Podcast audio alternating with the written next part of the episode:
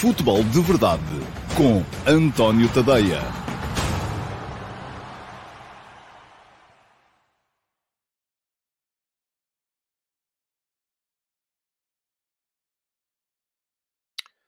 Ora, então, olá, muito bom dia a todos e sejam muito bem-vindos à edição número 681 do Futebol de Verdade para sexta-feira, dia 28 de outubro de 2022.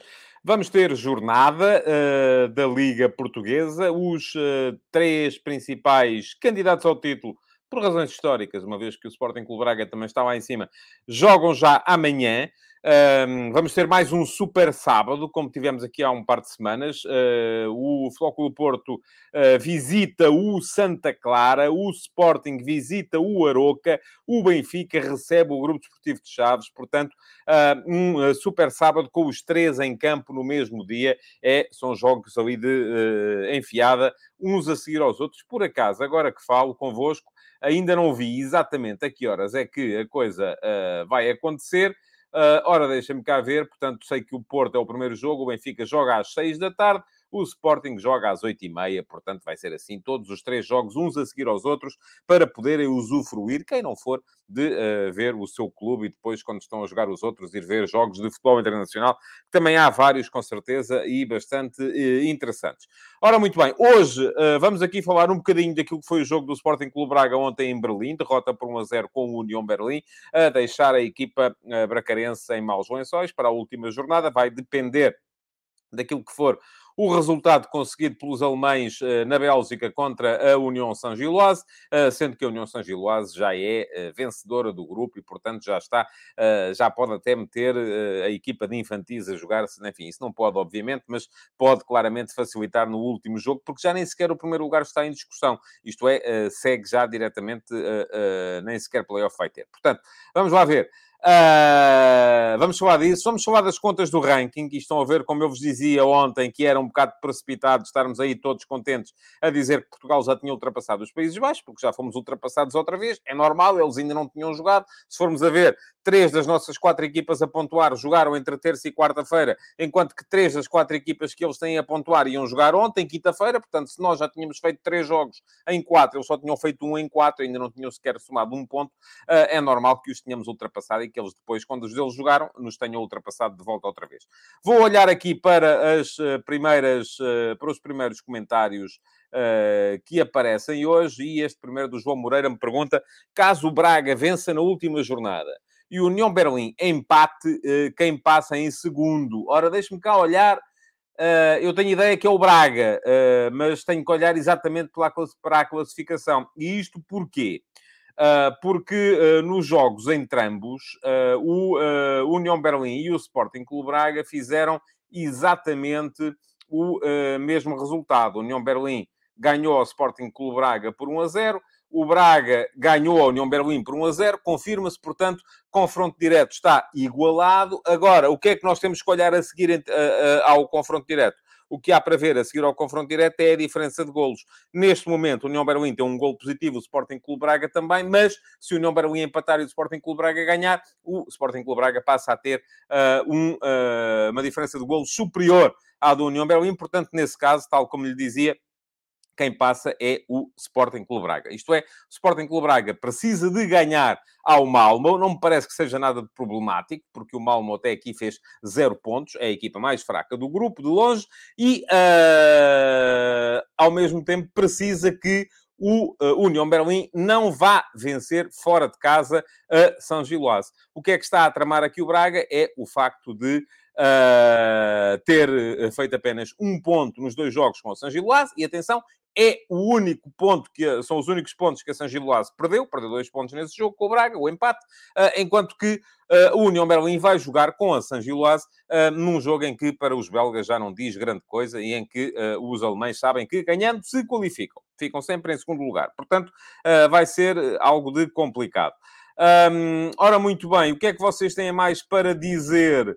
Uh, Pergunta-me aqui o. Uh, há duas perguntas aqui logo no início relativas ao uh, Cristiano Ronaldo. O Nes Monstra dizer ontem Ronaldo voltou a ser aposta na Liga Europa. Se eu acho que nada apenas ver Cristiano a titular absoluto nessa competição e não na Premier League. Se eu acho que ele vai sair em janeiro, creio que se ele conseguir sair em janeiro, sairá. Agora, de resto, não há titulares absolutos aqui nem acolá.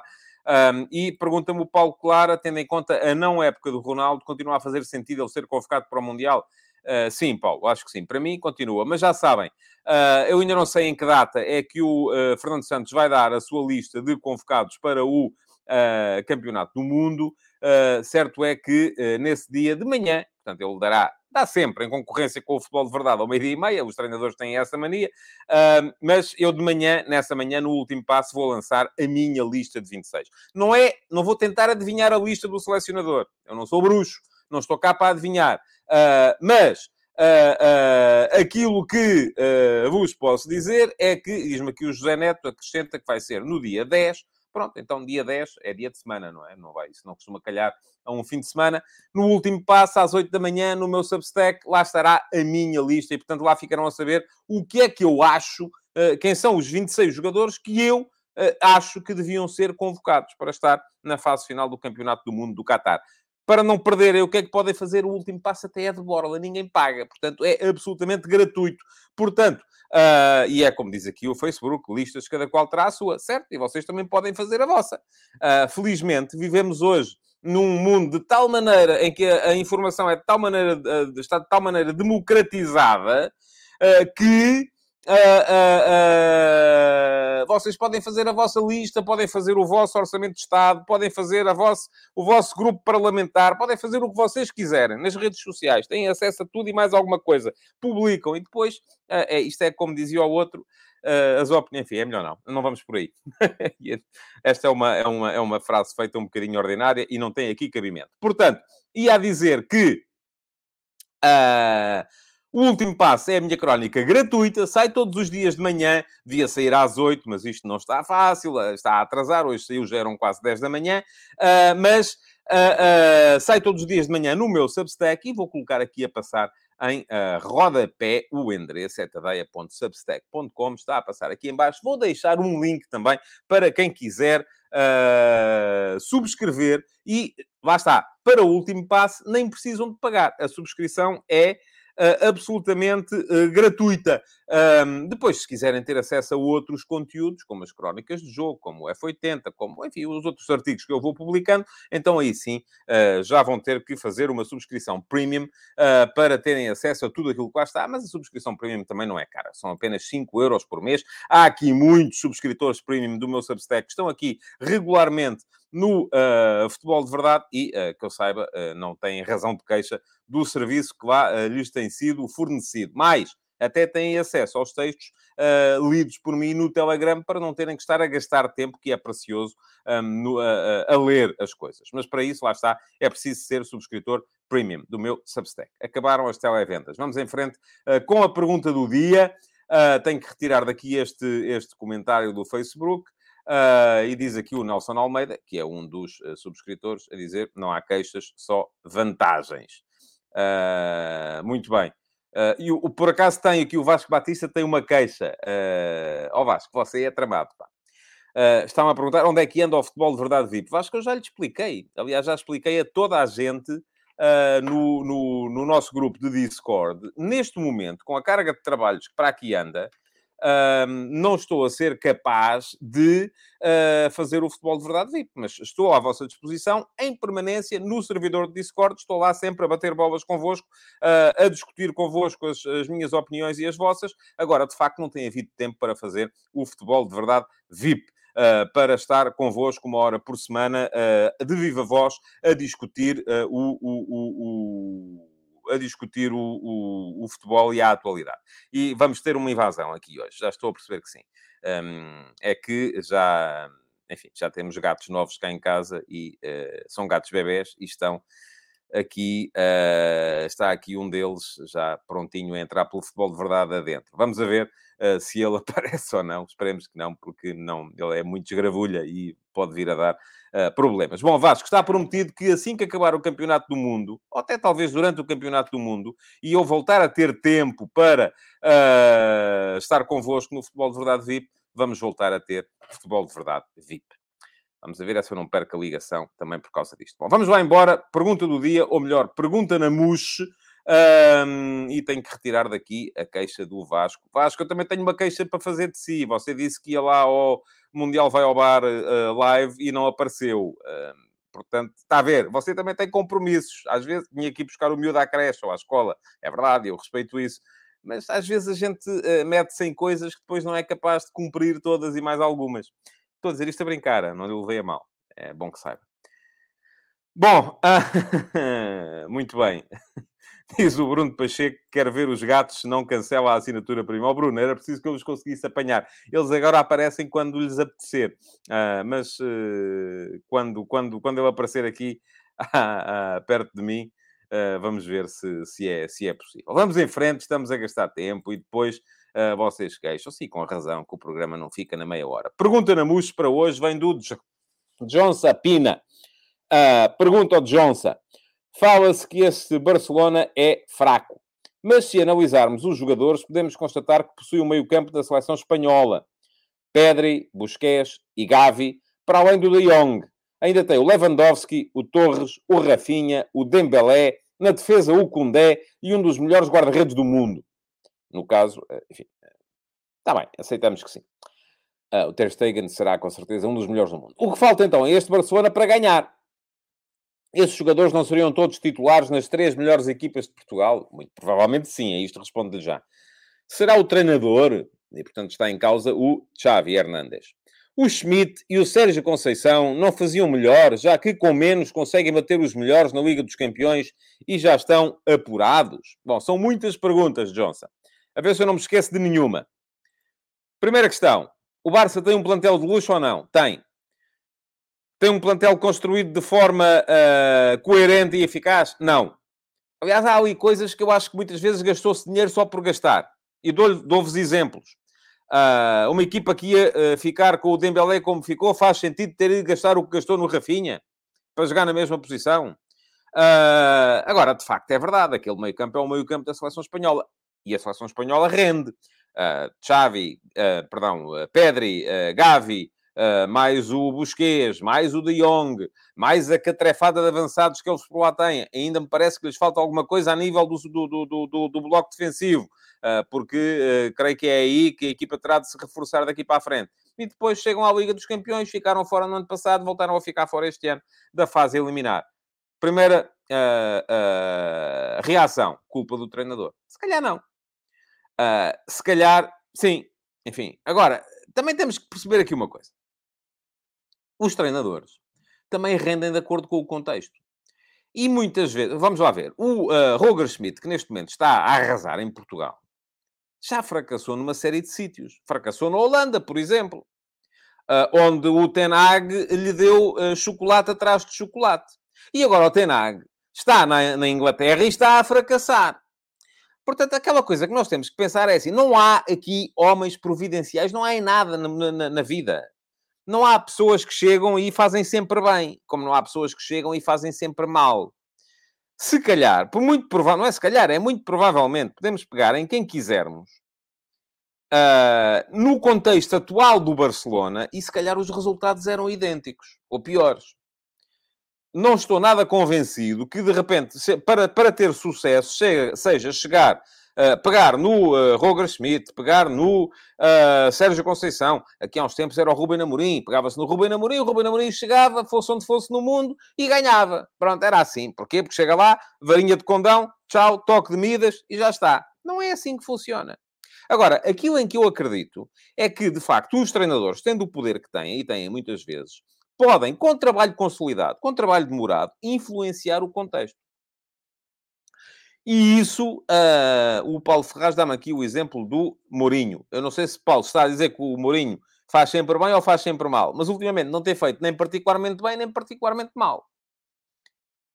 É verdade, ganhou a Liga Conferência com a Roma. Sim, senhor, fez bem. Mas ao mesmo tempo não conseguiu a qualificação para a Liga dos Campeões. No Tottenham e no Manchester United, no Manchester United ganhou uma Liga Conferência. No Tottenham não se deu bem, porque não foi capaz ou não lhe deram tempo para influenciar o contexto. Estas coisas não funcionam assim. Não há ninguém, nem o Guardiola, que neste momento acho que está. Uh, diz aqui o Miguel Lopes que o Ancelotti é quase sempre providencial, exceto no Everton. Pois é, exceto no Everton, que foi no único sítio onde era preciso fazer trabalho. Ouça, chegar ao Real Madrid, uh, o, o difícil é estragar. Porque aquilo já está, basicamente, está tudo feito. Vamos a ver uh, se o Ancelotti este ano contra o miserável do Xavi Hernandes, contra um Barcelona que não vale nada, se o Real Madrid vai ser campeão. Vamos a ver. Lá mais para a frente, vamos a ver se vai ser assim ou não. Uh, o Hugo Ornelas diz que o Ancelotti fez milagres no Everton porque o plantel era fraco. Está bem, mas milagres é o quê? É ficar a meio da tabela? Está bem. É preciso o Ancelotti para ficar a meio da tabela? Se calhar não. Se calhar arranja-se maneira de ficar com alguém que seja, uh, que seja mais uh, barato. Diz aqui o Rafael Mota que já tivemos uma discussão no Discord, Xavi ou Kuman, os números falam que o Kuman foi melhor com menos recursos. Está bem, Rafa, mas uh, foi melhor, mas como? Num contexto diferente. Porque uma coisa é você pegar numa equipa que vem, apesar de tudo, de um passado recente de sucesso, que foi o que fez o Kuman. Outra coisa é você pegar numa equipa que vem de um passado recente de insucesso. O Xavi, quando pega no Barça, já estava tudo destruído. É preciso reconstruir. E aí o Koeman teve muita culpa nisso também. Lá está, contexto. É a maneira de influenciar o contexto. Eu acho que o papel do treinador é basicamente esse. É chegar lá e influenciar o contexto. E isso não se consegue com varinha de condão, não é de um dia para o outro, não é imediato, não é uh, uh, repentino. Uh, é preciso dar tempo ao tempo. E é preciso depois também o treinador que chega ser capaz eh, de, ou, ou, quem lá está, a ser capaz de dar ao treinador que chega o tempo para ele poder influenciar esse contexto e as condições para ele poder influenciar esse contexto. Ou para avaliar a questão do Barça, eu tinha que perceber, por exemplo, se todas as aquisições foram, já não digo aprovadas, mas se foram planeadas pelo treinador. Porque uma coisa é um treinador dizer-lhe assim: olha, queres o Messi? Quero. Queres o Neymar? Quero. O Mbappé é bom? É. O uh, Lewandowski é bom? É.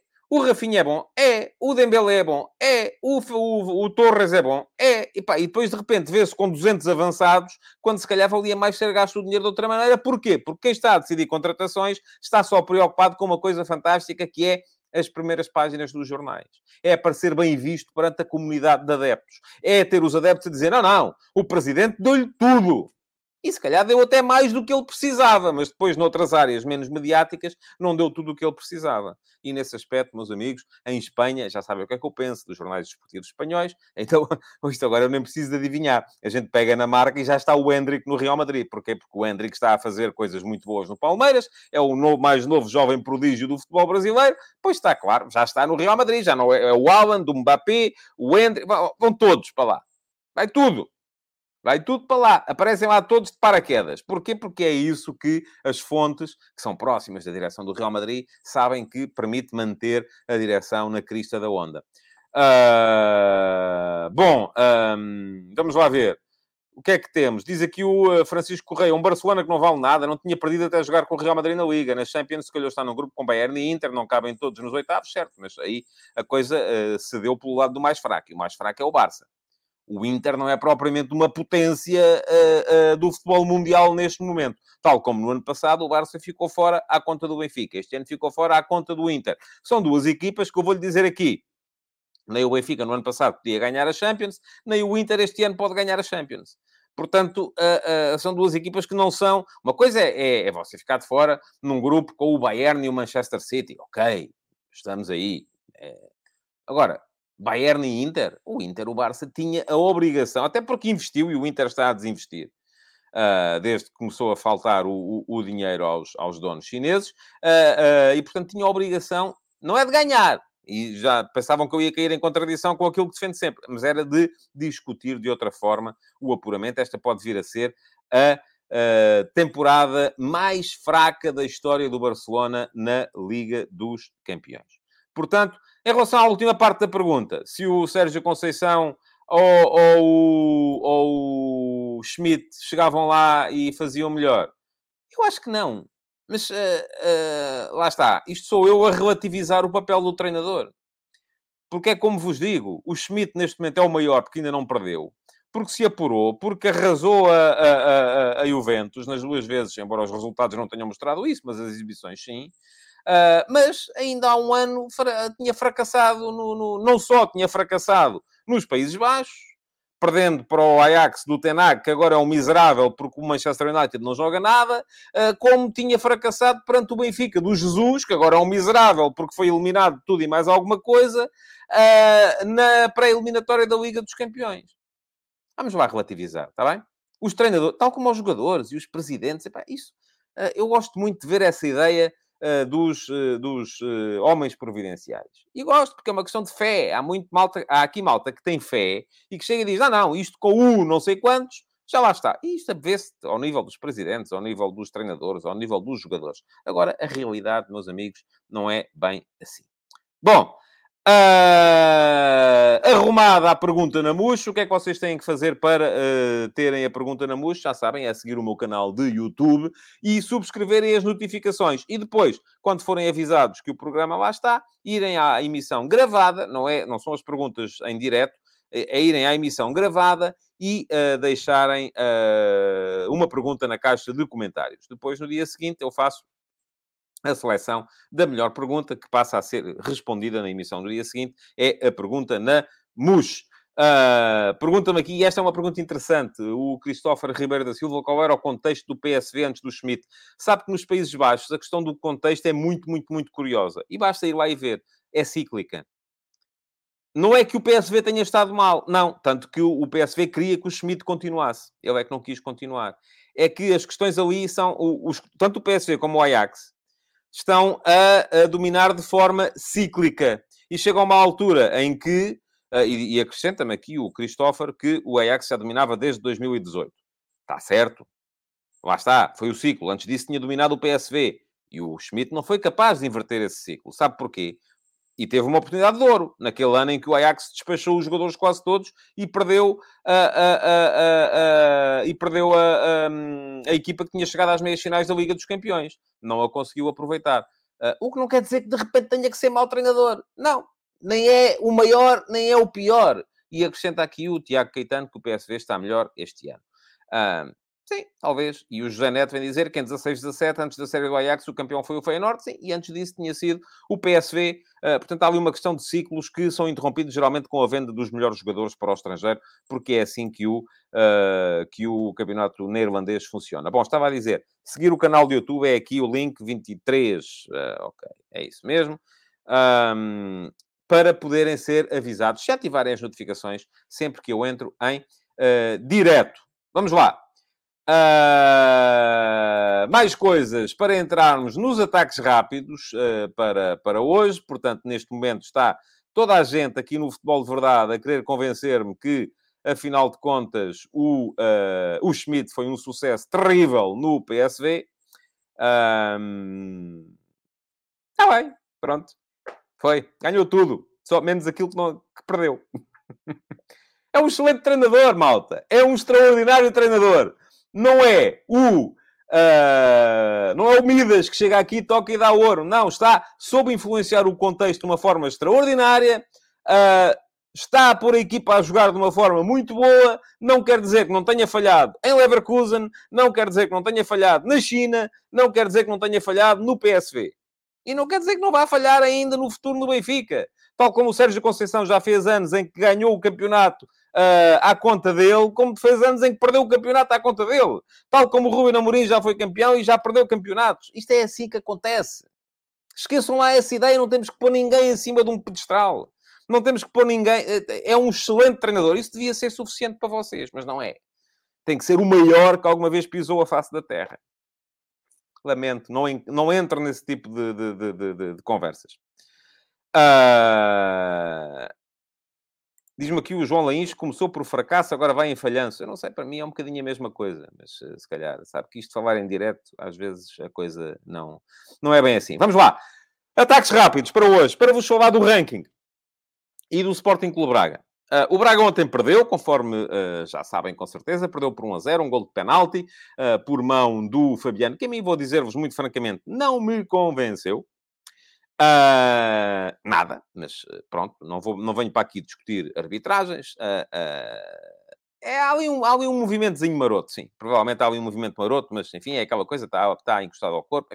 É, não vamos por aí. Foi penalti, foi marcado, valeu, é assim mesmo que é. Mas o Braga, do meu ponto de vista, mostrou pouco. A equipa voltou a entrar com uh, uh, o Ricardo Horta e o Yuri Medeiros. Eu acho que é a melhor forma deste Braga funcionar do ponto de vista ofensivo, com os dois. Uh, com o Abel Ruiz na frente. Entrou o Banza depois, mais, mais, mais tarde. Um, mas parece-me que fez muito pouco do ponto de vista ofensivo. Aliás, é o que diz aqui o Uh, Pedro Botelho. Braga muito passivo, perdeu e perdeu bem. Também me parece. Acho que o Braga se concentrou demasiado na manutenção do 0 a 0. Quis, sobretudo, uh, ficar ali e para uh, ver se conseguia manter o 0 a 0, porque do outro lado estava uma equipa que já se sabe, marca poucos golos, sofre poucos golos, geralmente é uma equipa mais forte do ponto de vista defensivo do que ofensivo, e aquilo que parecia era que o jogo estava a encaminhar-se claramente para o, para o 0 a 0 ao, ao, ao José Neto. Para lá com isso, já chega, está bem? Porque o PSV ganhou a taça e a supertaça. Está bem, pronto. Eu gostava de ver era o Benfica, o seu Benfica, ganhar este ano a taça e a supertaça não pode, mas a taça e a taça da Liga, perder o campeonato e vocês virem dizer que o Schmidt tinha sido uh, absolutamente terrífico. Uh, vamos lá. Um... estava a dizer-vos que o Braga uh, mostrou. Aliás, basta vermos aquilo que o Braga conseguiu produzir do ponto de vista ofensivo. Zero. Uh, o Braga criou uh, um, uma situação na primeira parte, um remate cruzado do Abel Ruiz, e depois tem o livro do Ricardo Horta aos 89 minutos, que o guarda-redes ia deixando entrar para dentro da baliza e podia ter dado o empate. Também é verdade, do outro lado, a criação também não foi muita, mas isso é o normal do União Berlim. Aquilo que me parece é que este Braga pode e deve jogar mais. Sofreu o gol aos 68 minutos, com mais de 20 minutos para jogar ainda, e daí até a final mostrou zero do ponto de vista ofensivo. Portanto, volto a dizer, o Braga perdeu e perdeu bem. Acho que sim. Podia ter empatado? Podia. Uh, para ganhar seria muito, muito, muito mais complicado. Pergunta-me aqui o Carlos Gusto. Já respondi no início, Carlos. Provavelmente não estava cá. Como é que está o confronto direto? O confronto direto está rigorosamente empatado, mas o Braga sabe que uh, se ganhar o último jogo e o União Berlim não ganhar Uh, na Bélgica é o Braga que passa em segundo lugar, porque eles neste momento têm ambos, uh, na diferença de golos, têm um gol positivo, e nesse caso seria, seria diferente e estaria o, o Braga com um, pelo menos dois golos positivos, para ganhar tem que se ganhar pelo menos por um, enquanto que para o, para o União Berlim empatar não pode melhorar o, o, a diferença de golos, continuaria a ter apenas um golo positivo. Bom,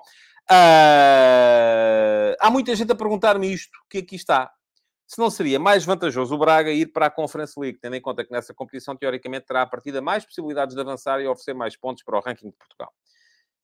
Depende muito. Uh, depende muito da forma como a equipa encarar depois o, o, o a Conference League. Mas uh, se calhar sim, não sei, tinha que fazer contas. E contas é o que vamos fazer agora uh, para vos falar do, do, do, do ranking um, e diz-me aqui o Carlos Gusto, sim, que chegou tarde, mas essa era a questão, porque acha que o Braga vence e o União não vence na Bélgica. Pronto, então, se assim for, o Braga segue na Liga Europa em, em segundo lugar. Ranking. Andava toda a gente aos saltos, porque tal, já ultrapassámos a Holanda, estamos aí, vamos chegar à frente e tal, e não sei o quê. Uh, eu disse-vos aqui no outro dia uh, que vamos lá com calma, porque uh, eu estou convencido que, a não ser que corra tudo muito bem, Uh, o, o, o, e o António Severo vem aqui dizer que já tinha dito que viu outro jogo e que o Braga jogou com o líder da Bundesliga. Também, então, nesse caso, ser o líder da Bundesliga, mais valia nem jogar, não é? é assim, não vale a pena. Vocês são o líder da Bundesliga, a gente não joga, fiquem lá com os pontos. Se a ideia era ir discutir os pontos, fizeram mal. Se não era, porque do outro lado estava o líder da Bundesliga, então pronto, então fizeram muito bem, discutiram, foi, perderam por poucos sim. Está bem. Uh, estamos aí. Uh, mas pronto, ranking. Já vos tinha dito, estou convencido que, a não ser que as coisas corram muito bem daqui até ao final da época, vamos chegar ao final desta época uh, atrás dos Países Baixos, perdendo o sexto lugar para os Países Baixos no ranking. Um, o Nelson diz que já lhe chateiam as contas do ranking, porque se os clubes tiverem mérito esportivo, não precisam de se preocupar, pois não ficam fora da Champions. Não é bem assim, Nelson. E vou-lhe explicar porquê. Porque se Portugal cai de sexto para sétimo, em vez de entrar em dois, entram três. E, portanto, das duas, uma. Ou o terceiro, neste ano é foi o Benfica, não teve mérito desportivo e, portanto, não devia ter entrado na Champions. Se estivéssemos em sétimo, não tinha entrado, não estava lá sequer. Ou então chegamos à conclusão que para ser terceiro também é preciso ter algum mérito desportivo. E no final desta época, uh, se nós ficarmos em sétimo, o que é que vai acontecer? vai acontecer que o terceiro classificado da Liga de 2023-24 não vai ter acesso à nova Liga dos Campeões em 24-25. Se ficarmos em sexto, o terceiro classificado, que é o mesmo, teve o mesmo mérito esportivo, vai ter acesso às pré-eliminatórias da nova Liga dos Campeões em 2024-25. Portanto, a não ser que o Nelson ache que mérito esportivo é só ser campeão e que ficar em segundo ou em terceiro não, não tem mérito nenhum, então aí temos é que começar a afastar da Liga dos Campeões aqueles que ficam em segundo ou em terceiro. Bom, vamos lá.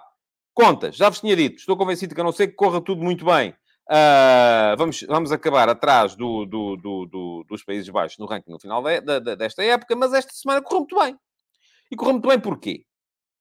Porque os clubes portugueses somaram 5 pontos, 2 uh, ah, pontos do Benfica. Já vos expliquei aqui que, as, ah, as, em termos de ranking, as vitórias valem apenas 2 pontos. Dois pontos do Benfica, dois pontos do Porto, dá quatro, um ponto do Sporting, dá cinco, cinco pontos que dividem por seis equipas, que são as seis equipas que tivemos desde o início na, na, na, nas competições europeias.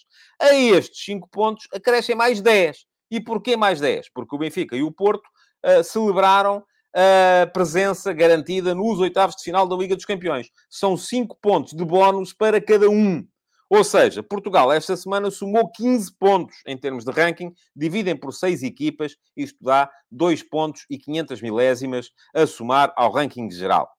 E os Países Baixos? Ora bem, quando fizemos aqui a festa, porque já estávamos à frente dos Países Baixos, eles só tinham tido o Ajax, que tinha perdido por 3-0 com o Liverpool e, portanto, 0 pontos. Agora, entretanto, ontem, o AZ Alkmaar ganhou por 2-1 ao Vaduz, somou 2 pontos.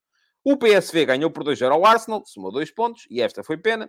E o Feyenoord perdeu com o Sturm Graz por 1 a 0. Uh, ah, ou seja, 4 pontos a dividir por 5 equipas. Mais, há bónus também.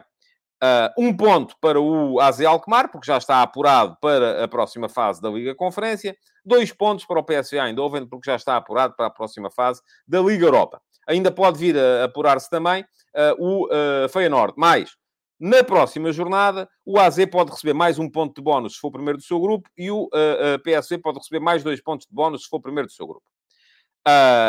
Portanto, tudo somado, o que é que aconteceu? Aconteceu que Uh, os uh, Países Baixos somaram 7 pontos esta semana, que dividem por 5, ou seja, dá um total de 1 ponto e 400 milésimas. Neste momento, Países Baixos estão à nossa frente, 53 pontos e 900 milésimas. Reduzimos a diferença em uh, 1 ponto e 100 milésimas e estamos neste momento com 52 pontos, 716 milésimas. Portanto, ainda estamos longe. era importante que o uh, Sporting se apurasse na próxima terça-feira para somarmos mais 5 pontos de bónus, uh, tal como era importante também já agora que o AZ e o PSV não uh, sejam primeiros do seu grupo e que o Feyenoord, que vai receber a Lazio e vai lutar pela qualificação, acabe por não se apurar também. Bom, pergunta-me aqui o Josias Martin de Cardoso, quem é que fez festa? Houve aí muita gente a fazer festa. Aliás, ouvi muita gente a dizer, ah, estavam para aí com cenários catastrofistas e, afinal de contas, já estamos à frente da, uh, dos, dos Países Baixos. Um, diz o uh, Christopher Ribeiro da Silva que o Sporting poderá receber 6, no máximo 7, uh, caso se qualifique. Sim, Sporting pode fazer 0 pontos, 1 um ponto, 2 pontos, uh, sendo que se fizer 1 um ou 2 pontos fará 6 ou 7, porque somam os 5 do, uh, do bónus. O Ricky Carrasco diz que o PSV vai passar, o Ajax segue na Liga Europa, o Feyenoord está por decidir e o Alkmaar segue em frente. A diferença é que conseguirem em frente em competições secundárias terão mais hipóteses de ponto, lá está. Por isso é que nós tivemos os pontos de bónus que na Liga dos Campeões são mais uh, elevados. Já somámos 10 pontos de bónus esta semana e podemos ter mais 5 na semana que vem. Bom, vamos uh, uh, passar ao uh, ataque organizado desta semana para vos falar aqui da, da jornada. Do, e agora tenho que tirar isto daqui, já está. Para vos falar da jornada, deixem-me dizer-vos que hoje de manhã, no último passo, escrevi, e vai ficar aqui o link, escrevi sobre o. Um, escrevi sobre a, a, a, aquilo que é a fadiga na equipa do Sporting. Uh, porque fui fazer contas. Já tinha deixado aqui um Lamiré ontem, fui fazer contas, e a conclusão a que cheguei, deixem-me só pegar aqui na folha exata do bloco, é que o jogador mais utilizado do Sporting uh, esta época, que é o Mateus Reis, tem 1339 minutos em campo, seria o uh, quarto mais utilizado no plantel do Futebol do Porto, porque à frente dele estaria o PP com 1379, o Uribe com 1360 e o Diogo Costa com 1350. E seria uh, oitavo no plantel do Benfica, porque à frente deles estaria o Vlaco Dimes, 1710, o Grimaldo, 1687, o Enzo, 1667, o Otamendi, 1620, o João Mário, 1596, o Florentino, 1512 e o Rafa, 1472. Uh, isto quer dizer que. Uh, isto quer dizer o quê? Isto quer dizer que uh, a fadiga na equipa do Sporting, e eu já li muitas teorias, que o preparador físico do Benfica é muito bom e que o do Sporting não presta, que, e eu isso aí, enfim, acho que há sempre melhores, uh, uh, melhores uh, profissionais e piores profissionais.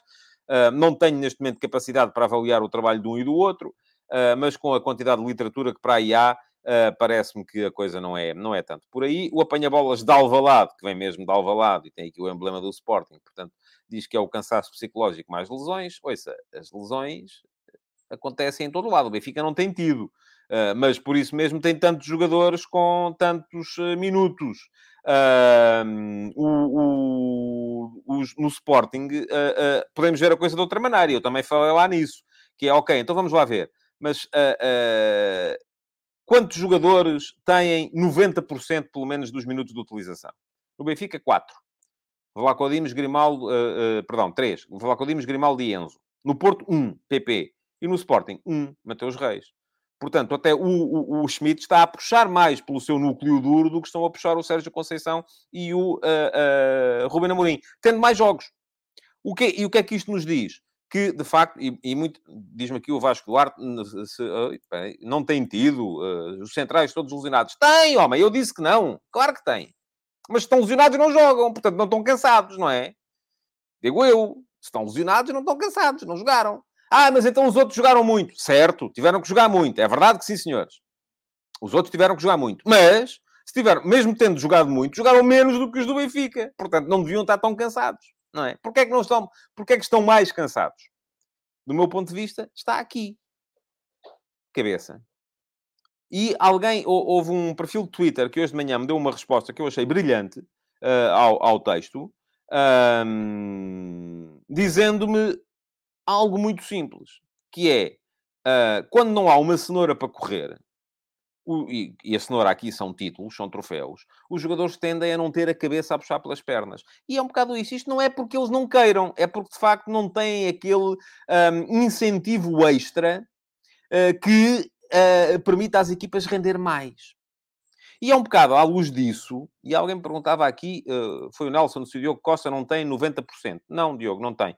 O Diogo Costa tem 1350 minutos em 1530. Uh, portanto, não são 90%. Fiz as contas na altura, agora não consigo. Se quiser, é muito simples. É multiplique 13.500 e divida uh, por 1.530. E veja qual é o resultado que lhe dá. Uh, se alguém quiser fazer aí a conta, agradeço. Eu não consigo fazer a conta e, ao mesmo tempo, estar a fazer o programa. Portanto, uh, isto leva-nos à, à, à, questão uh, da, uh, da próxima jornada. Diz aqui o João Spino, era ridículo os três grandes terem mais preparadores físicos. Penso que se pusessem o um anúncio no centro de desemprego, arranjavam logo uh, um ou dois excelentes logo. Sim, uh, João, eu sei, a questão aqui eu acho é que pode haver aqui uma série de questões e, e eu recomendo quem quiser uh, ler sobre o tema, creio que já deixei o link lá atrás, já, já deixei. Portanto, quem quiser ler sobre o que é que eu penso sobre o tema, que vá lá, não podemos gastar mais tempo com isso aqui agora, porque vos quero falar da jornada do, uh, do fim de semana. E a jornada do fim de semana vai ser um bocadinho vista também à luz daquilo que é a gestão, a gestão em andamento. Uh, e diz aqui o apanha-bolas de Alvalade que os jogadores do Sporting deviam correr por gosto do futebol e não pelos resultados. Oh, oh, eu, eu tenho um bocado de dificuldade em, em, em dirigir-me assim porque não sei o seu nome. Mas uh, um, Vamos lá ver. Isso é tudo verdade. Agora, em todos os trabalhos, quando uh, estamos uh, motivados e a motivação tem a ver com resultados, aparece menos fadiga mental. Não é nada, não é porque eles não queiram, não é porque eles sejam que não se entreguem, não é porque eles sejam maus profissionais. Não, não tem nada a ver com isso. É muito simples. É uh, uh, pura e simplesmente estarmos a, a, a ver que, uh, não havendo objetivos, por muito que uma pessoa se tente motivar, eu estar aqui a fazer o futebol de verdade, se tiver uma pessoa a ver, é diferente de estar em 400. O meu, a minha motivação é diferente. Falar nisso, hoje estão só 284. Não estou a gostar da vossa, da vossa resposta. Vamos lá. Jornada do fim de semana, naturalmente muito marcada pela gestão em andamento dos grandes. Vamos por ordem. Floco do Porto é o primeiro a jogar. Vai visitar o Santa Clara. O Santa Clara parece-me, dos três adversários que os três grandes têm para esta jornada, o mais fraco. É, eu já vi as equipas todas jogar, uh, parece-me ser a, a, a mais fraca das três. Portanto, eu diria que o Porto vindo de um jogo em Bruges que lhe correu às mil maravilhas, eh, que eh, levou a equipa a reencontrar-se com os seus níveis anímicos eh, excelentes. Um, não tem o Stefano Eustáquio, é verdade, mas tem alternativas, pode jogar de uma série de maneiras diferentes. Uh, uh, e, e, e, isto, um, por outro lado, não vai ter na próxima semana, no jogo em casa com o Atlético de Madrid, Uh, o, o, David Carmo e o Uribe é que vão estar castigados. Portanto, esses jogam de certeza agora. Dá para gerir. Se calhar, uh, uh, na próxima quarta-feira, vamos ver quem é que vai jogar em vez do David Carmo. Mas disso falaremos na próxima quarta-feira. mas parece-me que o Porto tem condições para Uh, gerir o jogo uh, com, alguma, com alguma vantagem. Diz aqui o Nelson tem de viajar aos Açores, é verdade, e os Açores são sempre um sítio tramado para se jogar, que eu digo ao Jason, que não sei se está aí ou não, uh, mas umidade, a questão da, da, do clima, é sempre complicado jogar o relevado, nem sempre é perfeito na, na, na, em São Miguel, portanto já se sabe que hum, é sempre um jogo que o Porto no ano passado perdeu lá, para a Taça da Liga, por exemplo. Uh, para o campeonato ganhou seis pinhas. Uh, mas é sempre um jogo complicado. Diz aqui o Tiago Caetano que se o Porto demorar a marcar pode ficar complicado. Eu não estou à espera que o uh, Sérgio Conceição faça muitas mexidas na equipa. Enfim, vai ter que substituir o uh, Stephen Eustáquio. Acredito que possa mudar uh, e aparecer com o Wendel em vez do Zaidu, porque tem rodado. Possa mudar também o lateral direito. Os laterais do Porto correm muito. Admito que possa ser um bocado por aí. Um, o Uribe joga de certeza, porque não joga depois na... contra o Atlético de Madrid. Um, portanto, creio que vai ser uh, um bocadinho por aí. Talvez na frente possa haver alguma alteração, mas não acredito que ele possa possa abdicar do, do, nem do Galeno nem do Taremi, que têm estado muito bem. O Evanilson está a precisar de jogar uh, uh, para ganhar confiança, que lhe tem faltado, portanto também não creio que seja ele a sair, portanto creio que na frente o Porto vai aparecer muito com a mesma equipa. Uh, o Santa Clara, 16, 8 pontos, precisa de pontuar, ganhou na última jornada ao Vizela, e pergunta-me aqui o João Ferreira se o Pep não começar muito em breve pelo Porto, terá condições para ir ao Mundial? Difícil, mas já sabem, a minha lista vai ser no dia de manhã, antes da do Fernando Santos. Para já, não vou falar sobre isso. Depois, joga o Benfica. O Benfica recebe o, o Desportivo de Chaves. Uh, também, uh, parece-me que no final do jogo com o Juventus já se notou algum cansaço em alguns jogadores. Uh, e eu acredito que possa, eventualmente, o Schmidt, neste jogo em casa com o Chaves, fazer algumas trocas. Ainda que, é verdade, o jogo em Haifa, na próxima semana, não conto para muito, pode eventualmente permitir ao Benfica ser primeiro do grupo, mas o apuramento na Liga dos Campeões está feito. Uh, mas acredito que possa o Schmidt mexer em algumas coisas, talvez nos dois laterais também. Uh, o Bá pareceu muito fustigado já no final do jogo com a Juventus, talvez jogue o, o, Gilberto. Uh, veremos se o Grimaldo, que é um dos mais utilizados, não pode também ceder a vez ao Ristich, que precisa de mais minutos também para, para poder nivelar. O Arsenal está aí para jogar, pode voltar o, o Neres para jogar na frente, o Arsenal pode uh, ser integrado no meio campo, ou com o Enzo, ou com o Florentino, vamos ver como é que, como é que vai ser. do outro lado está uma equipa dos Chaves, que atenção, este ano já ganhou em Alvalade e mesmo tendo perdido depois alguns jogadores importantes no fecho do mercado, foi ganhar a Braga também. Teve sorte, teve nos dois casos. Aliás, perdeu no Porto sem espinhas. Uh, teve um bocadinho de sorte nos dois casos, mas é uma equipa competente a jogar desta maneira. A jogar uh, fechada atrás, com capacidade para sair em contra-ataque. Tem ali um meio-campo que tem boas capacidades. O Guima, o, o, o, o João Teixeira, uh, são jogadores com capacidade para sair a jogar. tem argumentos na frente. Pode eventualmente ser um jogo complicado para o Benfica, se atenção, o uh, Benfica uh, não entrar com intensidade máxima. Pergunta-me o Facebook, ou diz, Raifa vale 2.800 milhões, não é muito? Para mim é. Para o Benfica acho que é mais importante ganhar o jogo de campeonato. Eu, sou eu a falar, atenção, uh, eh, 2.800 milhões, para mim, ouça, já não havia futebol de verdade amanhã. Agora, para o Benfica, acho que é, amanhã não há de qualquer maneira, que é sábado. Para o Benfica, acho que é muito mais importante ganhar o jogo de campeonato aos Chaves do que buscar, eventualmente, 2.800 milhões se o Paris Saint-Germain não ganhar a Juventus. Uh, portanto, são aqui muitos se's uh, para estarmos aqui a pensar nesse, nesse, nesse sentido. Um, Diz-me o Christopher Ribeiro da Silva que o Enzo está fora do próximo jogo das Champions. Acredito que o Orsenas seja poupado, ou também pode ser poupado o Florentino, nesse caso, e jogar o Orsenas com o Florentino, uma vez que o Florentino também está mais sobrecarregado do que o uh. Por fim, joga o Sporting. Jogo complicado também em Aroca. Um, o, o, Chaves, uh, não disse aqui, é, é, é, décimo, tem 15 pontos. O Aroca é décimo primeiro, tem 13. É uma boa equipa, esta equipa do Aroca. Uh, é verdade que nos jogos contra os grandes um, esta época apanhou 4 do Benfica, mas a jogar com 10 desde muito cedo, e apanhou 6 do Braga. Uh, o Benfica foi fora, o Braga foi em casa.